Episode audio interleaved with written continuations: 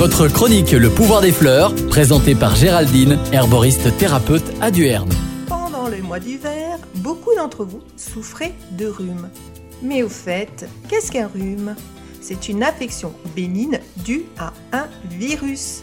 Elle guérit généralement spontanément au bout d'une semaine. Voici quelques plantes pour vous soulager d'un rhume banal. Tout d'abord, le thym en inhalation. Mettre quelques branches de thym dans un bol d'eau bouillante.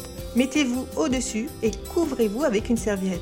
Respirez jusqu'à refroidissement de la préparation elle vous débouchera le nez et fluidifiera les sécrétions. Vous pouvez aussi vous faire un mélange pour inhalation avec de l'huile essentielle de pin sylvestre, de la lavande officinale, de la menthe poivrée et du romarin cinéole.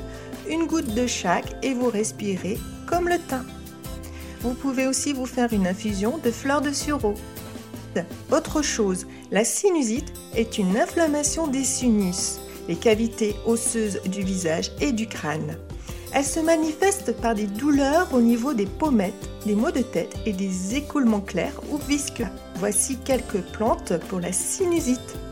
Le lierre terrestre en infusion pour les sinusites avec mucus et incapacité d'évacuer. Il va fluidifier pour mieux évacuer. Un mélange d'huile essentielle de niaouli, de pin sylvestre et de romarin cinéole une goutte de chaque dans un bol d'eau bouillante pour une inhalation. L'eucalyptus globulus, le plantain lancéolé et la marjolaine vraie ou l'origan et des bourgeons de pin sylvestre en infusion. Ces plantes seront des anti-inflammatoires des sinus. Boire ce mélange 3-4 tasses par jour chaud et sucré jusqu'à la fin des symptômes. Si les symptômes persistent ou s'aggravent, je vous conseille d'aller voir votre médecin.